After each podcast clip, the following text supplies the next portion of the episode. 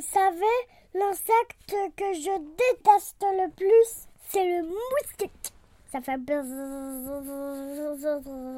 et ça pique, ça suce tout notre sang et après ça fait des boutons qui grattent. Moi je déteste.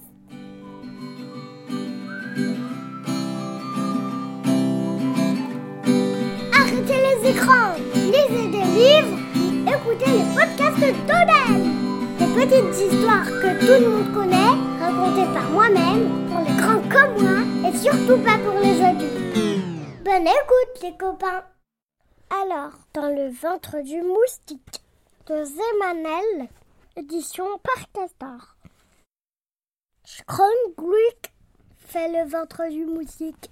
Le soleil va bientôt se coucher et il n'a toujours pas mangé. Pas de petit déjeuner, pas de déjeuner non plus, pas de goûter et toujours pas de dîner. Il tourne en rond depuis le matin sans rien trouver pour calmer sa faim. Il est tellement occupé à chercher à manger qu'il file tout droit sur une toile d'araignée. Miam, se dit l'araignée, qui elle non plus a pas encore dîné. J'aurais préféré un bon papillon bien gras, mais mon ventre est vide et ça ira très bien comme ça.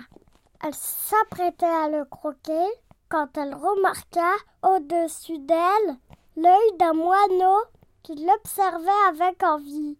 Miam, se dit l'oiseau, qui lui non plus avait pas encore dîné. J'aurais préféré un vermisseau bien gras.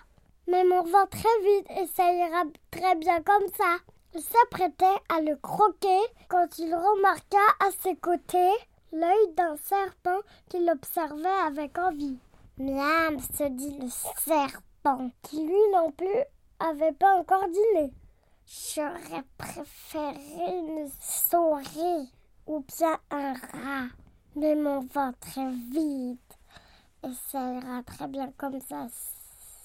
Il s'apprêtait à le croquer quand il remarqua un peu plus bas l'œil d'un renard qui l'observait avec envie. Miam, se dit le renard, qui lui non plus avait pas encore dîné. J'aurais préféré un beau poulet ou une noix mais mon ventre est vide et ça ira très bien comme ça. Il s'apprêtait à le croquer quand il remarqua derrière lui l'œil d'un loup qui l'observait avec envie. Aouh Miam, se dit le loup, qui lui non plus avait pas encore dîné. J'aurais préféré une chèvre ou un mouton pour repas, mais mon ventre est vide et ça ira très bien comme ça. il s'apprêtait à le croquer quand il remarqua devant lui l'œil d'un ogre qui l'observait avec envie. Miam, se dit l'ogre, qui lui non plus avait pas encore dîné. J'aurais préféré une grosse vache tachetée avec une sauce au petit pois. Mais mon ventre est vide et ça ira très bien comme ça. L'araignée ne bougeait pas. L'oiseau, le serpent, le renard et le loup non plus. Tous avaient peur de se faire avaler.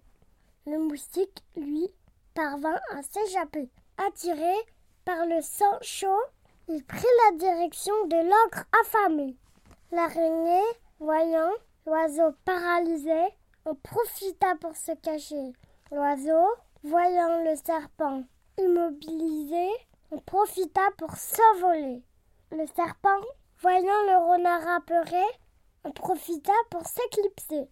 Le renard, voyant le loup terrorisé, en profita pour décamper. Le loup, voyant l'ogre déconcentré par le moustique qui venait de le piquer, en profita pour s'éloigner.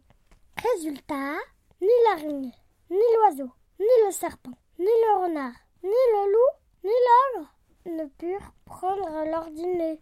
Schroing, oui, ce bruit-là ne vient plus du ventre du moustique. Le soleil s'est couché et lui aussi.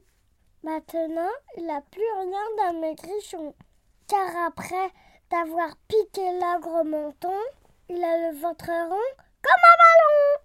Bravo le moustique, tu les as bien eus. Et maintenant, le méchant ogre, ça va lui gratter le menton.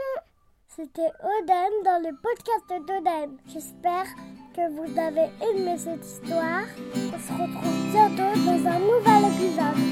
Dédicace à Edana.